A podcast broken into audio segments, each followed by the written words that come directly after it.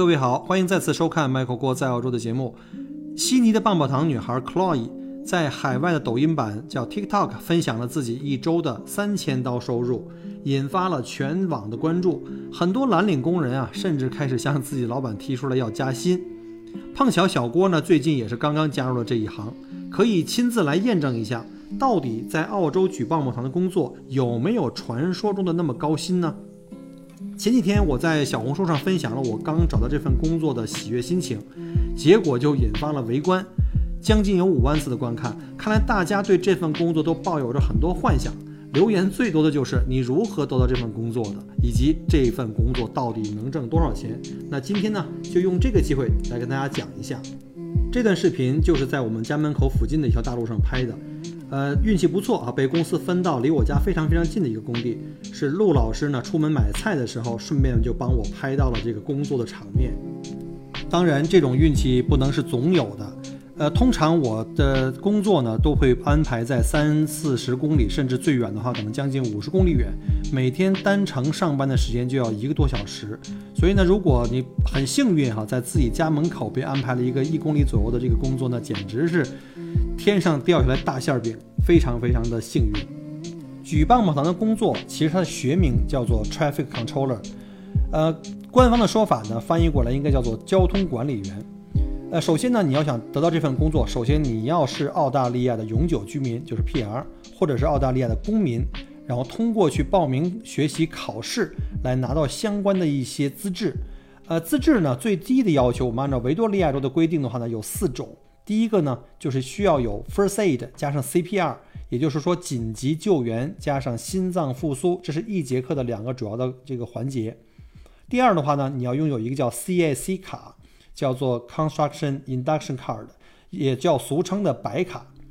啊，第三个和第四个呢，就是两门专门针对交通管理员所提供的这个课程，一个是二零五 E，一个是三零二 E。这四门课程呢，上完以后可以拿到四个证。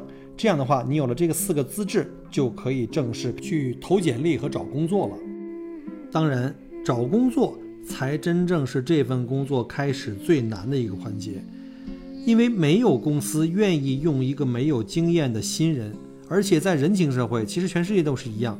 最后呢，其实还是要托关系，有朋友的帮忙。最后呢，找到了一家公司，愿意给我施工，试用期是三个月。而且呢，过了试用期，其实你也不算正式的所谓 full time 的全职员工。基本上在这个行业都是属于叫 casual，就是临时工，都是按小时计费的。除了按小时计费，公司每天都还会给你交通补贴。那如果你的工时呢，每天的工时超过了八个小时，你还可以有餐补。呃，另外呢，公司还会帮你交养老金，也叫 superannuation。从前面那个 Chloe 的案例呢，我们可以看得出来，他从星期一到星期六的这个所有的这些班呢，基本上都是超长的班，也就是都有 OT。一般呢，超过八个小时呢的以后呢，每小时会乘一点五倍的这个工时。如果超过十小时呢，会乘以两倍的工时。所以我们知道，长班是帮助你提高工资的一个最有效的办法。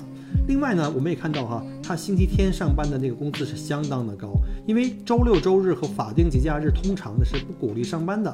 但如果工作需要你来上班的话，这个你因为工作的这个 loading 就会非常非常大。比如像星期六要加一点五倍，星期天是两倍。另外，如果你加夜班也是两倍的 loading。所谓 loading 就是给你加倍的这个系数。呃，除此以外呢，如果你在正常的时间在上班的时候呢，发生了这个极端天气，比如赶上下雨了，或者是说你赶上了三十五度以上的高温，这样的话又可以给你 loading。总而言之，你如果有长班，经常加班，而且经常在恶劣的天气下，还有就是节假日加班的话，还有夜班的话，那你的收入达到或甚至超过 Chloe 的收入水平，那是一点问题都没有的。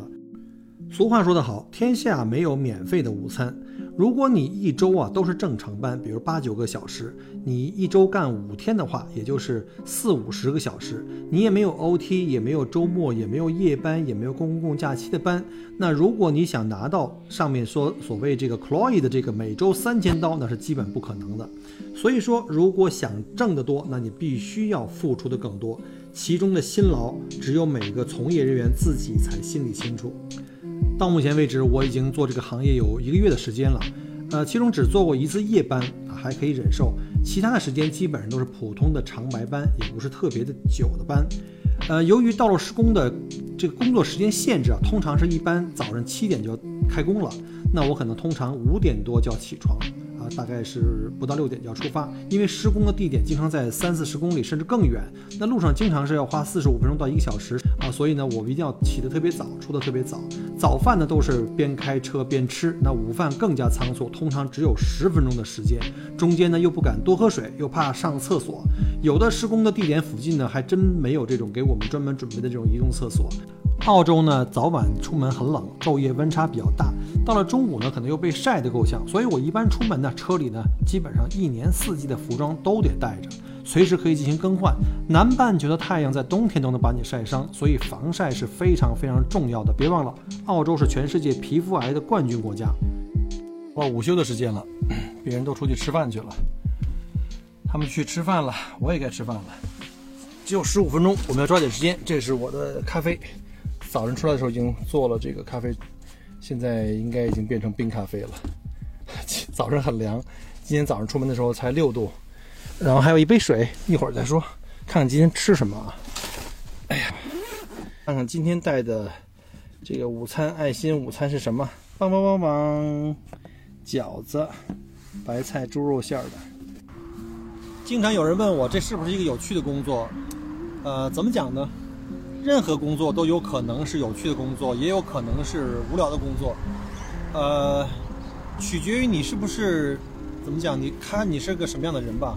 如果你喜欢户外的工作，你喜欢每天有蓝天白云，呃，看我们后面都是蓝天白云，然后呢，这边还有很大的一片运动场，可能你每天的工作场地都不太一样，呃，你可能会见到不同的人，呃，有不同的这个工作可以做。反正我很喜欢，因为我特别喜欢户外，而且比较自由。尤其疫情期间呢，你又不跟别人有任何的接触，保持的距离都很远。呃，拿孵化机，我们拿这个对讲机来沟通，所以我觉得这个工作对我来说非常好，因为跟导游很像哈，我们都是在户外的，可以晒太阳、新鲜空气，然后想吃就随身带点东西吃，然后就是唯一的问题就是上厕所，因为有的工地并没有这种呃，就是临时的厕所。或者是商铺可以用的，呃，我们可能要自己想办法。作为一个 traffic controller，我们每天早晨都是第一个到达工地，就远处那个十字路口看到那些红色的 bowlers 安全桩嘛，还有那个锥桶，那就是我们的工地。啊，我就不拍了哈，因为太累了今天。然后我们也是最后一个走，所有施工人员走完以后呢，我们再把现场收拾干净，把这个安全的这个可以行驶和给行人啊、给车辆行驶的这个。呃，交通状况都恢复到正常。